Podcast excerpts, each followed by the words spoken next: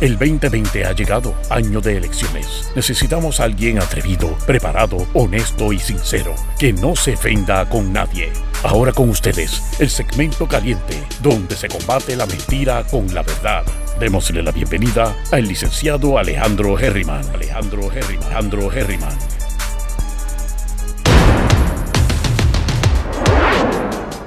Saludos mi gente, bienvenidos y bienvenidas una vez más a Herriman TV.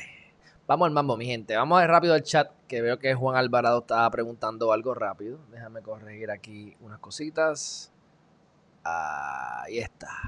Dice si voy a, si el Supremo se expresó sobre lo de las primarias y si voy a hablar sobre el tema o hacer algún tipo de, de cobertura. Bueno, la cobertura en vivo depende de que yo esté, ¿verdad? En la casa que Liberty esté funcionando y que yo pueda entonces dejarlo pegado ahí varias horas. Así que cuando estoy, lo hago. Este, hoy no sé si voy a estar a las 2, se supone que sí. Así que si hay algo que sea publicado en vivo y yo estoy aquí, lo voy a transmitir. Independientemente lo transmita o no lo transmita, sí hablaremos sobre eso y comentaremos sobre el tema, por supuesto. Hasta ahora no se han expresado, eh, que sepa yo, y acabo de dar una última revisada a las cosas en el panorama. Este, así que, y ellos dieron hasta ayer a las 2 de la tarde para expresarse. Y falta que analicen. Y esto es un desmadre, mi gente. Bueno, primero que todo, este, me preguntaron ayer si este muchacho, Dávila, que es el presidente de la CEE, es hijo de Luis Dávila Colón. Desconozco, sería tremendo bochinche. Interesantísimo, por demás. Pero no tengo la más mínima idea. Busqué por encimita y no pude encontrar nada Así que no he hecho una búsqueda verdadera, pero por lo menos hice un, una, preliminar. Así que tendría que ver cómo se llama la esposa, a ver si tenía varias esposas este Dávila, si es el mismo apellido del segundo apellido de este Dávila, que es el presidente de la CEE, o lo que sea. Pero bueno, este, este muchachito, presidente de la CEE todavía, Juan Ernesto Dávila, le solicitó a la Junta de Supervisión Fiscal no es hijo, ok, perfecto. Gracias, qué bueno. Me alegro, porque si no sí que sería tremendo chisme. Pero bueno, este le pidió 1.2 millones de dólares, casi 1.3 millones de dólares, para que, ¿verdad? Le diera la, la Junta de Supervisión Fiscal más dinero para poder llevar a cabo lo que falta de las primarias. Entonces, eh, se les da, pero yo quiero que ustedes vean ¿Cómo funciona esto? Nuevo Día publicó una, las órdenes de compra y diferentes cartas y se entrevistaron a varias personas como el secretario de la Comisión Estatal de Elecciones y se ha desprendido de, de los datos y los documentos que esto se sabía. Si tú haces la, si tú haces la orden de compra el, el, ¿cómo es el 3 de julio? Y vienes a pagar días después, creo que fue el 7 de julio. Y son 30 días calendarios Podemos hacer la matemática, que no lo he hecho. Pero vamos a ver rápido aquí, mira. Estamos aquí. A julio 3. Es lo que estamos buscando aquí. Julio 3. Lo dan, el, lo dan el 7 de julio. 7 de julio. Añádele 30 días calendario. Técnicamente, eso pudiese haber estado listo a más tardar, como, como a todos Gendel, como quien dice, dos días antes. Dos días antes. Que como quiera estaban tarde pero afinito. Pero entonces, el PNP también hizo muchos cambios a última hora. Y como siempre decimos aquí, no es lo que se dice, es lo que no se dice. No es lo que se hace, es a quien le conviene que eso ocurriera. Y si leen las demandas, o por lo menos lo que hemos dicho aquí sobre las demandas, que están haciendo ante la Comisión Estatal de Elecciones, pues podemos ver cómo los bandos se alinean. Pierluisi y Jennifer están de acuerdo. A ellos les convenía, por lo que parecería, les convenía que las elecciones se culminaran porque estaban en la delantera. En el caso de Pierluisi. Pero obviamente no quiere que se cuenten otra vez. La gobernadora, por otro lado, dice que no abrió a las 8 de la mañana, que se cuente nuevamente prácticamente nadie abrió a las 8 de la mañana. Y si alguien abrió a las 8 de la mañana, pues fueron muy pocos recintos o precintos, perdón. Así que ya está diciendo, vamos a hacerlo de nuevo. Porque probablemente ya está perdiendo por una catimba. ¿Ves? Así que ahí empiezan las demandas y los argumentos. Entonces, ella por un lado no quiere intervenir y convocar una extraordinaria para corregir este error, no corregirlo, pero curarlo, disparateadamente hablando, porque corregirlo ya está hecho, el daño está hecho. Vamos a ver si se puede curar, si lo podemos remediar un poquito. Pues ella no lo hace porque ella es candidata, sin embargo va y demanda. Como candidata vamos a seguir los canales, vamos a demandar para manipular el, el proceso a que vaya como yo quiero. Claro, si ella le convendría, oigan esto, si a ella le convendría que las como Pierluisi, que las elecciones se hubiesen dado como se di, este, el, domingo completo y demás, ella te aseguro que hubiese dicho, es mi deber, porque el pueblo, porque la vaina y la cuestión, y yo soy gobernadora, y entonces en ese momento sí hubiese convocado una extraordinaria y hubiese hecho lo que tiene que hacer. Pero como no le conviene, pues entonces ella no es ella es candidata y no quiere mezclar las cosas y demanda. Esto se cae de la mata, mi gente. Este, y yo nada más miro, miro los asesores de ella, miro las alianzas de ella, y de verdad que son alianzas muy pobres. Excepto Rivera Chats, que le da, que le, que le da un poder dentro del partido y dentro del Senado a ella. Pero aparte de eso, todos los demás son unos mequetrefes. La mayoría. Lo único que tiene Wanda Vázquez Garcés bueno, probablemente, es el secretario de Hacienda. Y no quiero averiguar más porque no quiero encontrarle cosas, porque no quisiera que me defraudara. Embuste, si está haciendo cosas que se averigüen. Pero ustedes me entienden. Es lo único más o menos decente que parecería de lejos que, que tiene. Por lo menos. Así que se van a dar más dinero, porque para eso hay dinero, para las elecciones hay dinero, ahí hay 1.3 millones adicionales para comprar mal y comprar caro.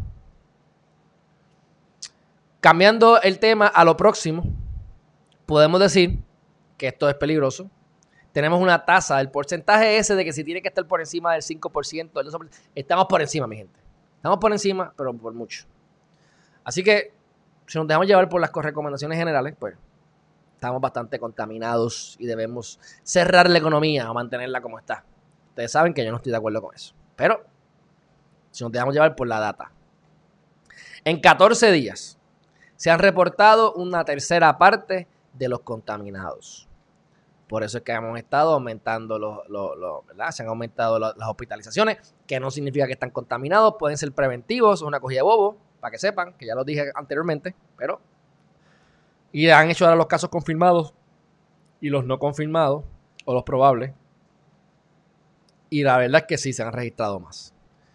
Este, el grado, la tasa de positividad dice aquí que está en un 10%. He visto tasas mayores y por día cambia, obviamente. Así que hay 9.600 casos confirmados. Este, y 3.700 solamente en los últimos 14 días. Bueno, regresando a la parte de la política. El PPD, por sus pantalones, ¿qué es lo que tienen que hacer? Porque miren, ¿qué es lo que está haciendo Wanda Vázquez Cárcel? ¿Qué es lo que dice el Sun Tzu y el Art of War? En momentos que estamos, ¿verdad? Que no estamos seguros que el campo nos conviene, o que sabemos que no nos conviene el campo como está, uno hace un revolú, uno quema, uno brinca, uno dispara, hace ruido, mata gente, revuelca, hace un revolú, un caos ficticio. La gente se dispersa, la gente se pone desenfocada, conquistan. Así que ya está tirando sus últimos cartuchos. Vamos a hacer una melcocha, vamos a hacer un revolú, vamos a meterle por todos lados, hacer cuanto revolú hay para que entonces esta confusión y de alguna manera tengamos la oportunidad de que de robar aquí, de robar allá, de poner acá y de ganar. Se llaman los últimos cartuchos. Pues ahora el Partido Popular Democrático está diciendo que van a divulgar los, resultados en contra del acuerdo. La pregunta que yo me hago es si, si, fue unánime, si, si dijeron que fue unánime la decisión de posponer todo y de no eh, publicar o divulgar los votos, si eso es cierto, y si yo leí correctamente en varias noticias durante dos días corridos, pues entonces el presidente del PPD, a mi juicio, estaba vasofiando. Porque Aníbal José Torres tuvo que haber estado de acuerdo con que no se divulgaran las boletas. Porque ahora sí. ¿O es que está metiendo presión? Porque como hay caos, hay que crear más caos para seguir. Estas son estrategias que pasan en las cortes, en los tribunales, mi gente, todos los días. Lamentablemente. Tú quieres ganar y si tú entiendes que la otra parte está en lo incorrecto, en el caso mío, ¿verdad? Porque hay abogados que no importa que estén incorrectos, ellos van a, llevar su caso.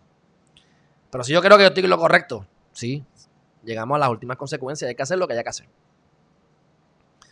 Así que este, hay 36 precintos que tuvieron los votos. Y yo me pregunto, los precintos que abrieron y recibieron los votantes, no podemos, no pudiésemos decir que hubo gente que se fue y no votó cuando vieron el Revolu. Porque yo, por ejemplo, a menos que yo no tenga unas ganas increíbles de votar, yo llego a votar y la fila es de tres horas. Mi gente, ¿cuándo es que esto cierra? Para yo venir el minuto antes. Yo voté en las últimas elecciones, en una de las elecciones pasadas, y yo llegué dos, me, obviamente me mandé, pero llegué dos minutos antes de que fuera la hora. Y no hice fila. Entré, voté, me fui a las millas. Tuve cinco minutos como mucho. Es más, me tardé cinco minutos porque me encontré, me a la vecina y me quedé hablando con ella. Vamos. A ese nivel de velocidad. Así que, ¿cuánta gente se debió haber ido?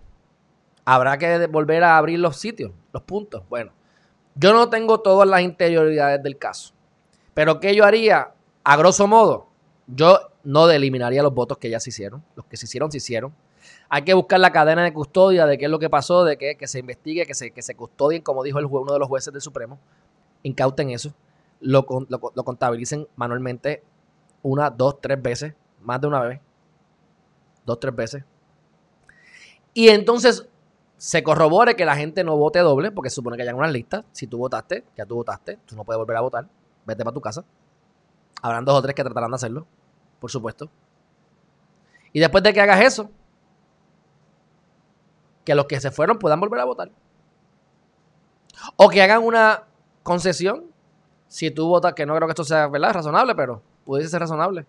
Si ya el precinto 3 abrió pues, y tú votas en el, en el 3, pues vamos a permitir que la gente del 3 vote en el 4. ¿Qué sé yo? Eso yo no creo que sea viable, pero la cuestión es que se mantengan los votos que ya se hicieron, se permita que voten otra vez los que tengan que votar, no que se cierren porque ya votaron, ya, ya, no, ya, no, ya no pueden volver a votar. No, los que se fueron porque yo me hubiese ido, que los dejen votar.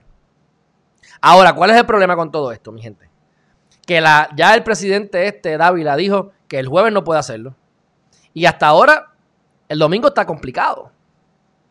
Y si el Supremo no se expresa pronto y no se hacen estas compras, estas cuestiones pronto, como tienen que hacerse completas, podemos estar dos meses para estar preparados. Lo que eso implicaría, a su vez, que no se van a poder celebrar las elecciones del 3 de noviembre, que eso es otro cantar otro tostón, más demanda, más cuestiones con que hay que enmendar para que sea en noviembre. Se pudiese, en teoría, modificar eso para que sea luego del 3 de noviembre. Si tienen que moverlo de fecha de noviembre, de mes, ahí es que está la cosa complicada y tienen que enmendar otras cosas que no van a poder. Así que estamos ante una encrucijada y una, estamos en contra del reloj. Y si hay alguien que yo no quiero ser, es Mr. Dávila, huevón.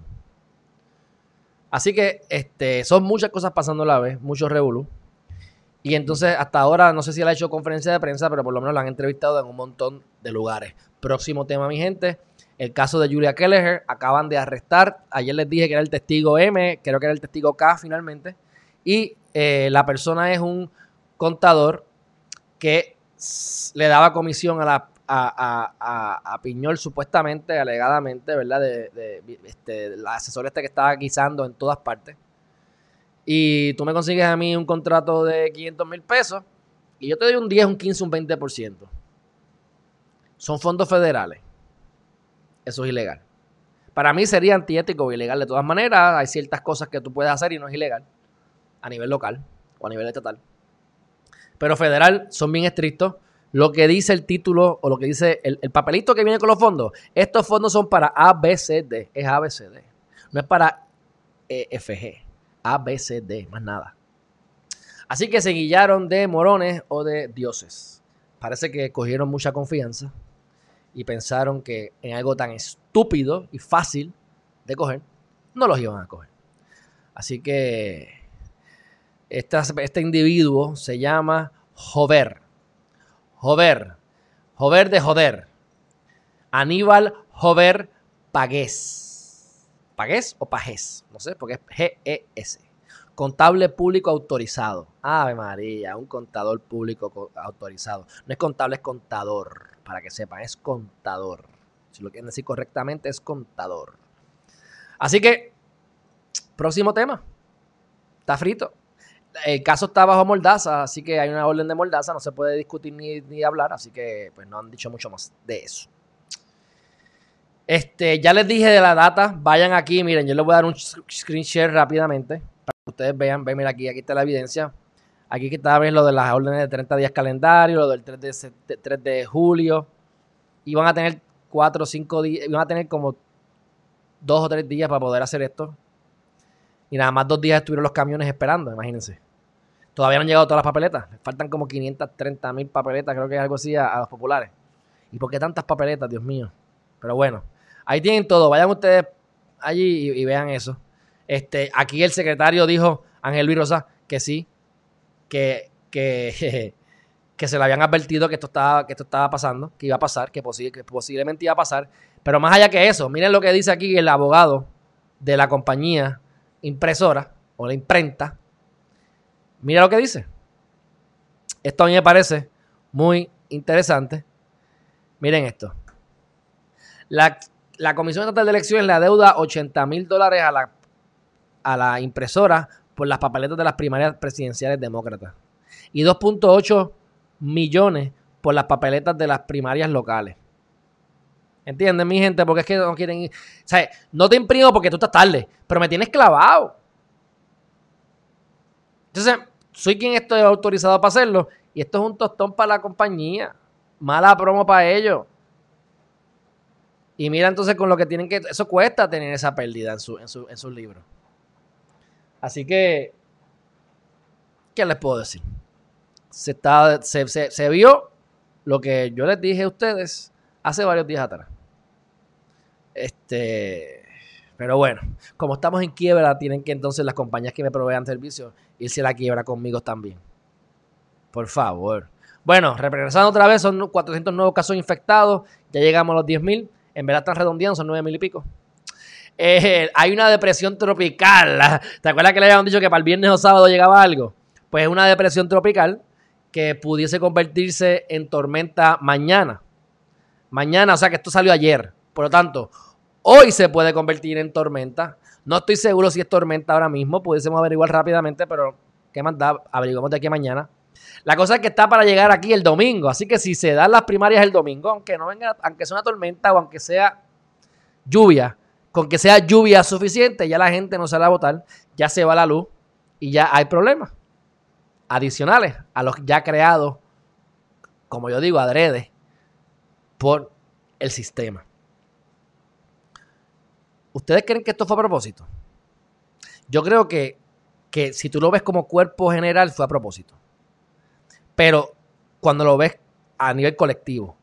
Pero si lo ves individual, fueron muchos tropiezos. Aquel metió la pata, aquel metió la pata, aquel metió la pata, aquel metió la pata. ¿Ves?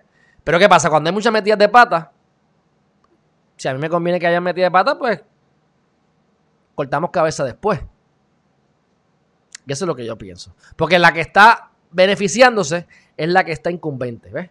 Esa es la cosa. La que tiene control, la, que, la que es la gobernadora, la institución, es quien le conviene que pase todo esto. No es al, al, a Pierluisi, no es a los que vienen arretando populares, no, es a Wanda a quien le conviene esto.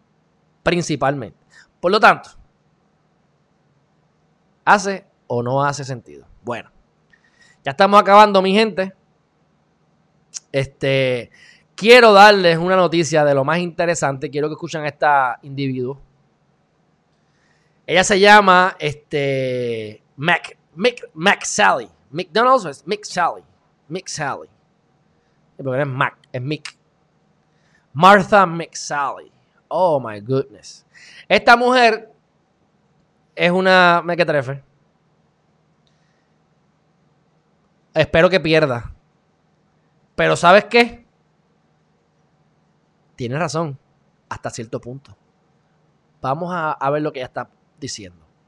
Esta senadora aparentemente, no he hecho la investigación completa porque esto lo vi ahorita, pero aparentemente, aparentemente, ella pierde las elecciones. Porque lo dice ahí en el, en el video que les voy a mostrar.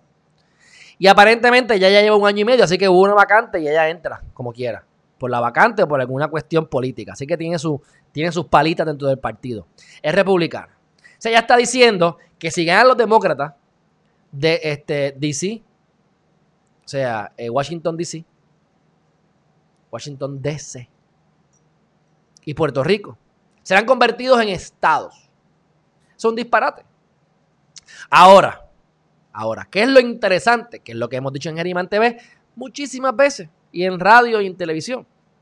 Mi gente, si a Puerto Rico lo convierten en estado, vamos a tener más representación de Puerto Rico en el Congreso que estados fundadores de la nación americana, una de las 13 colonias, como por ejemplo Connecticut.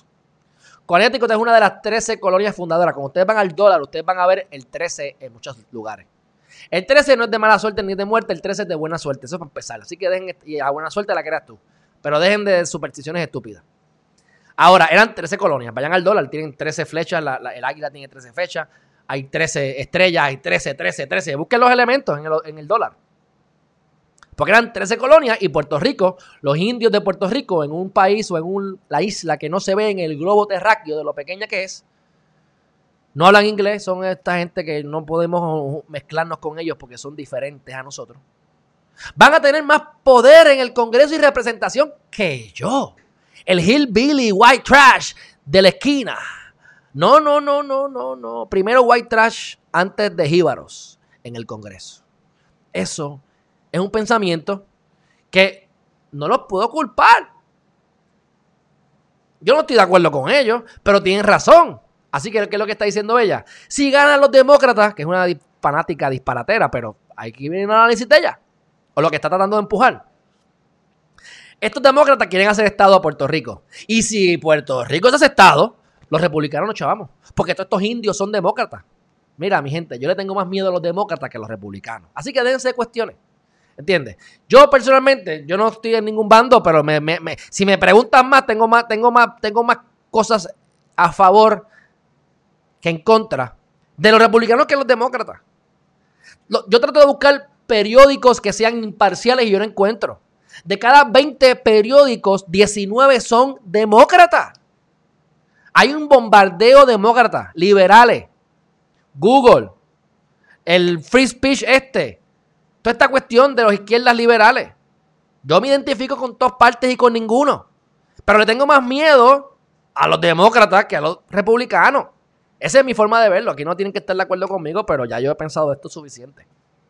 Y yo, pues, esta es mi opinión. La respeto a la de ustedes, aunque se quieran pegar un tiro en el pie.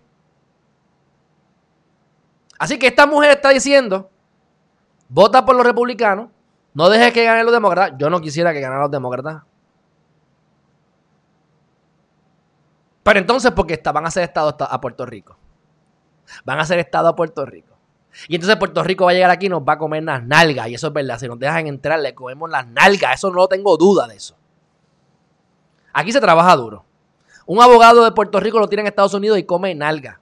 Un policía de Puerto Rico lo tira en Estados Unidos y come nalga.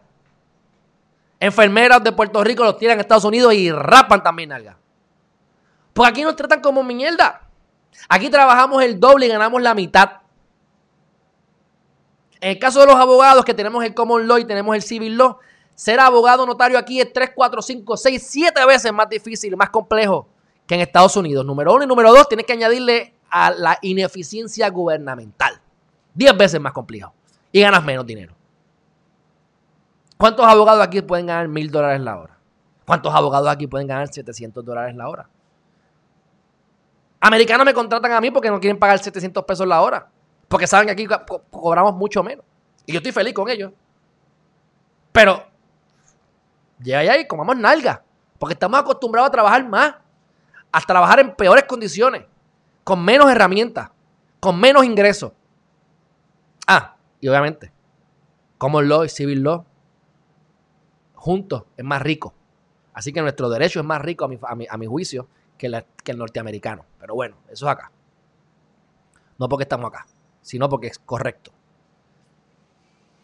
Hay un señor que se llamaba Push Brutao, que él tenía, aquí hay muchos libros que se leen porque él era un español que vivió en Puerto Rico y tenía esa mezcla exquisita entre el common law, el civil law y pues un tremendo tratadista.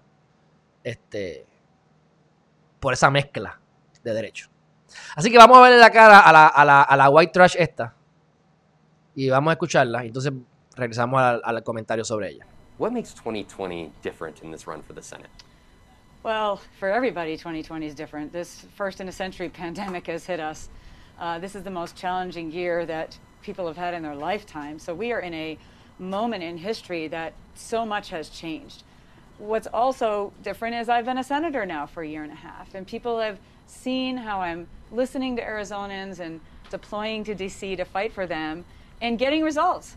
I was ranked the sixth most bipartisan senator last year by an independent group and tied for the most bills signed into law of any senator. Many have been there a very long time. So I've taken that same approach, listening, fighting for Arizonans, being effective, and being a problem solver, a pragmatic problem solver. That's the way I've governed in the House and the Senate. And I think Arizonans can see that because we're delivering on their behalf. Ok, bueno, ahí está. ¿Quién está por ahí? Eso es. What? Ella, en teoría, pudiese tener razón. Lo que pasa es que, pues, está difícil que, que aunque los demócratas quisieran hacernos Estado, mi gente, nadie nos quiere hacer Estado. ¿Sabes por qué es que yo digo que esto es mentira? Y que esto es todo política. Porque, oye, si quisieran que fuéramos Estado, ya fuéramos Estado, mi gente. ¿Qué tenemos para darle a Estados Unidos? Que les convenga a ellos, que no tienen ya. Si ya Puerto Rico, bajo la colonia, le está proveyendo a Estados Unidos 6 billones de dólares al Fondo General. ¿Cómo estamos? Estado Libre Asociado. Ya eso nos está dando beneficios si yo soy Estados Unidos. ¿Para qué yo te voy a dar más beneficios? ¿Para qué yo me voy a comprometer contigo? ¿Para qué yo voy a traerte como Estado a darte más derechos sobre mis constituyentes nacidos acá, en los estados? Si ya yo estoy ya me conviene. Busca la manera de generar más de 6 millones de, millones de dólares al fondo. Busca la manera de, de que sea más conveniente todavía que, la, que nos hagan Estado o nos hagan independientes. Y hasta ahora, yo creo que como estamos, ellos ganan más de nosotros que si no estuviéramos así. Así que hasta que no se pueda hacer algo que le convenga a Estados Unidos, olvídense de eso. Así que, obviamente, por eso es que yo digo que esta mujer es una mequetrefe y que todo es política. Pero dentro de su cerebrito y dentro de su argumentación y para atreverse a decir esa estupidez, es porque hay cierta verdad. Así que, este, allá ella que quería hacer National News y lo logró. Lo logró. Dicho eso, mi gente, vamos a hacer un flash rápidamente antes de irnos de Estados Unidos y noticias internacionales. Las escuelas de Italia eh, van a comenzar el próximo mes, pero necesitan comprar unos escritorios nuevos. Son millones de nuevos escritorios. Y miren aquí, miren aquí, cómo. Mira aquí. Miran esos escritorios, ves que son diferentes. Son menos estudiantes por cuarto. Yo no sé cómo lo van a hacer. hay espacio para tanta gente. Pero básicamente, mira esos escritorios que grandes son. ¿Ves? Así que eh, hay que gastar chavito, alguien se está saltando. Yo les digo que la economía se mueve. Esto es como la guerra. ¿Por qué se crea la guerra? Se probó en Estados Unidos. No me acuerdo ahora, hubo una, que eso fue para la época que, que hasta mi abuelo quería ir a la guerra de gratis, por fanático. ¿Por qué? Uno de mis abuelos. ¿Por qué? Se descubrió que mandaron un, barco para allá, para otro país, no me acuerdo si era Japón o para dónde era. era. La cuestión es que yo les averiguo después. La cuestión fue que se probó. Esto me acuerdo, esto es histórico. Mandan un bote de gente normal, como decir un crucero, a lugares donde le dijeron, no se metan, que les vamos a bombardear.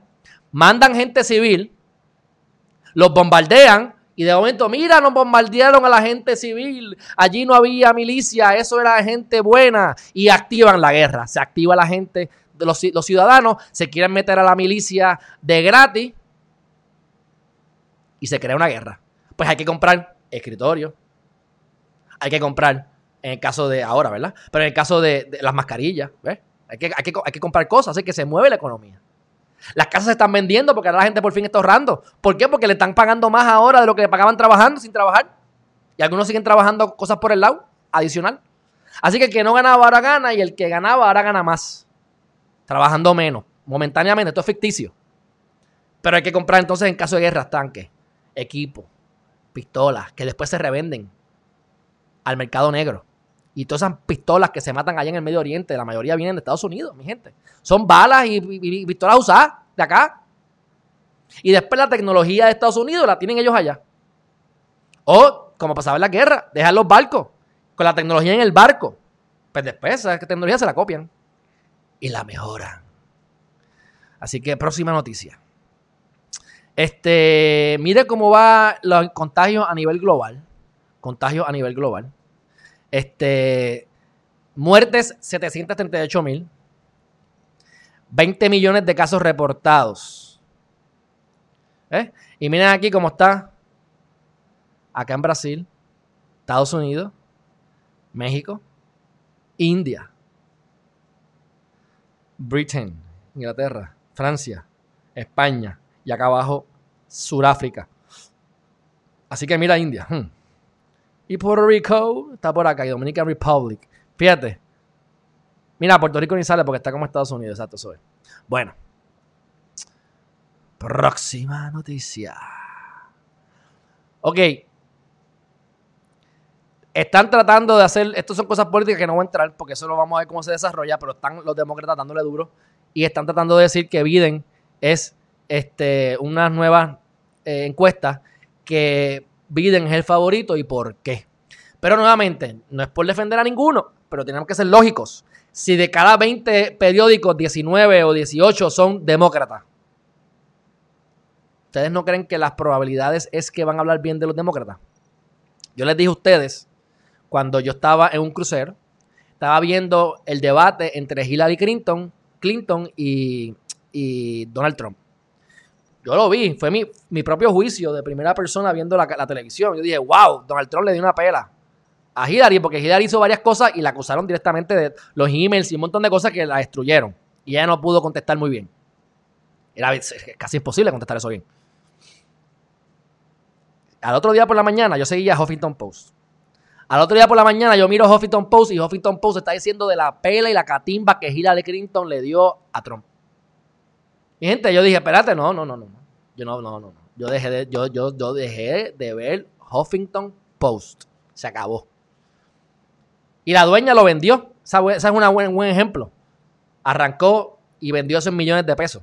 El Huffington Post, aunque ella sigue bastante activa en otras cosas, pero son demasiado demócratas y políticos. Entonces no son objetivos, ¿ves? Si yo estoy de acuerdo con mi, con mi opositor, yo tengo que decir, estoy de acuerdo con eso.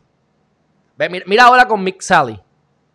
Pues mira, el pensamiento de ella puede haber cierta veracidad, pero es una cuestión política y estúpida y que, no va a, y que eso es embuste, no va a pasar. Es una posibilidad, pero es tan remota que no va a pasar. Que nos den la estadía así porque sí. Los demócratas, right. Yeah, right. Ahora, en el caso de que Puerto Rico sea Estado, entonces sí, ya tienes razón. Van a haber más de estados de, Puerto Rico representando que otros estados. Y si son demócratas, pues va a haber más demócratas que republicanos. Hay más probabilidades y las estadísticas dicen que de cada tres puertorriqueños, dos son demócratas. Pues hay más demócratas que republicanos. Pero hay un montón de republicanos. Ahora mismo nuestra gobernadora se asocia con los republicanos.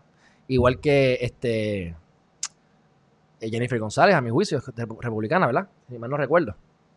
Pero bueno. Dicho eso, mi gente. Este. No voy a poner esto, pero. Porque en verdad ya. Pero aquí tengo un montón de fotos de cómo está Beirut.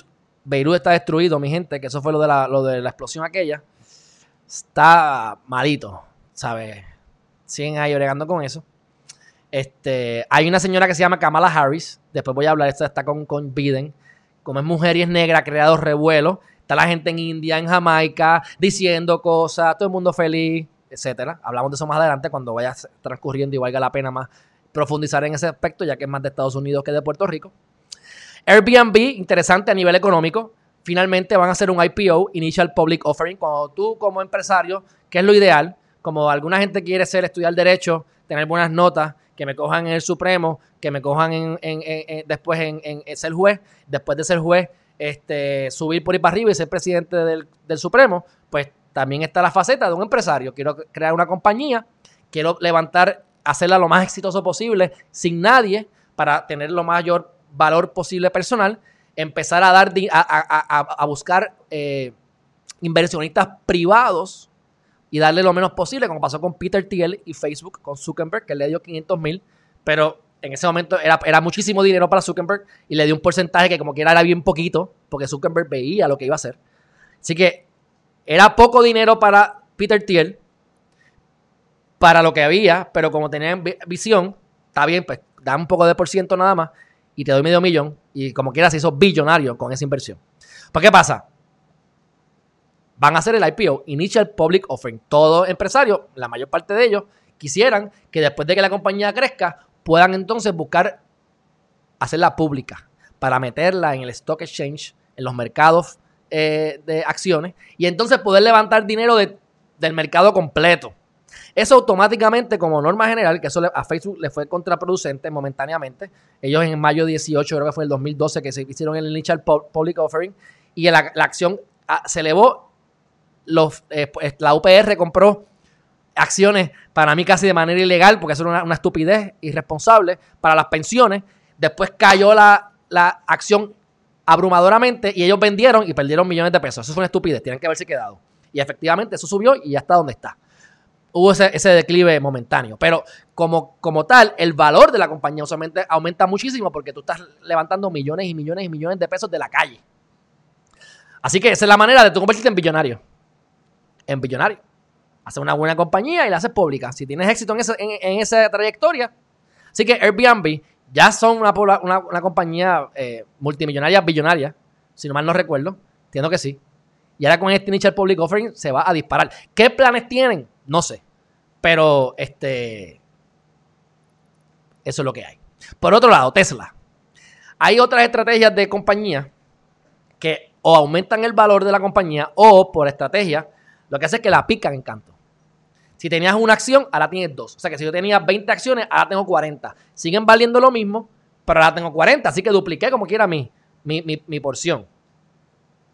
Porción no, mi cantidad, mi valor, porque tengo más acciones. Aunque proporcionalmente sea lo mismo. Pues en este caso, Tesla va a ser una quinta. quin- un- un- una división de 5. 5 to 1 stock split. Si yo tengo 20 acciones de Tesla, próximamente va a tener 100.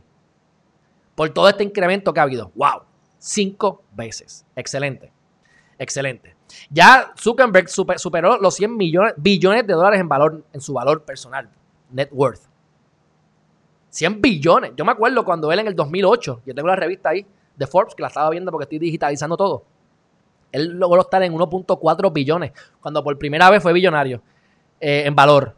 En, sí, porque tú puedes tener valor de billones, pero tener en la caja, obviamente, miles de cientos de miles de dólares nada más. No es que tenía un billón en el banco, pero él tiene mi edad, o sea que nació en el 84. En el 2008, pues, 12 años atrás, 24 añitos, billonario, 1.4, ya va por 100. Y toda esta gente se está disparando. Porque es que hay que que tú- ustedes ven cómo los ricos se hacen más ricos.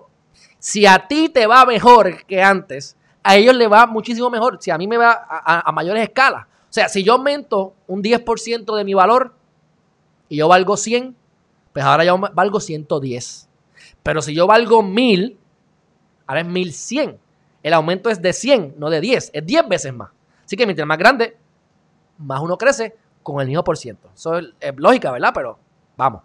Se está viendo. Ya no son teorías ni hablando del pasado, es hablando del presente, de lo que está ocurriendo en estos momentos. Mi gente, hemos acabado. Hemos acabado. Dice por aquí, este, Mayrim Surk. Aquí está, mi abuelita. Está pasando. Saludos al link, saludos a Alida Colón Baez. Dice, el que quiere chocomilk de fresa con popote. ese es bueno, ese es bueno, Iván. Mira, ponga la foto ahí en YouTube. Buenos días, Jovencio. Dice, ¿cómo van a, divul- a divulgar si todavía dicen que hay máquinas que se apagaron y no se cerraron las votaciones? Es crear caos y ahora están creando caos por acá para que para que conquistar Sun Tzu, Sun Tzu. Así que dicho todo eso, ah mira aquí tenemos a un aquí qué es esto, un problemático por aquí, un white trash en mi chat. ¿Cómo va a ser? Dice Personalmente lo conozco y si puedo decir que no hay riña, como no sé de qué estás hablando, Juvencio, se me fue. Buenos días, Dinora Enríquez. Dice por aquí. Le damos más a ellos. Sí, Jaime, por eso es que no somos Estados ni seremos. Sandra Williams, Carmen Carrasquillo, dice USA genera billones de dólares al año por nuestras costas. Este, así que en transporte marítimo nuestras costas. Bueno, nada más al fondo general se le están dando 6 billones, nada más al fondo general. Pero bueno, mi gente, dicho eso, que tengan buen día. Nos vemos esta tarde. Tenemos la entrevista con Naida Bobonis, eh, legisladora municipal por el movimiento Victoria Ciudadana. Así que estén pendientes, a las 5 de la tarde vamos a estar sharp con el tiempo. Así que nos vemos ahorita. Bye bye.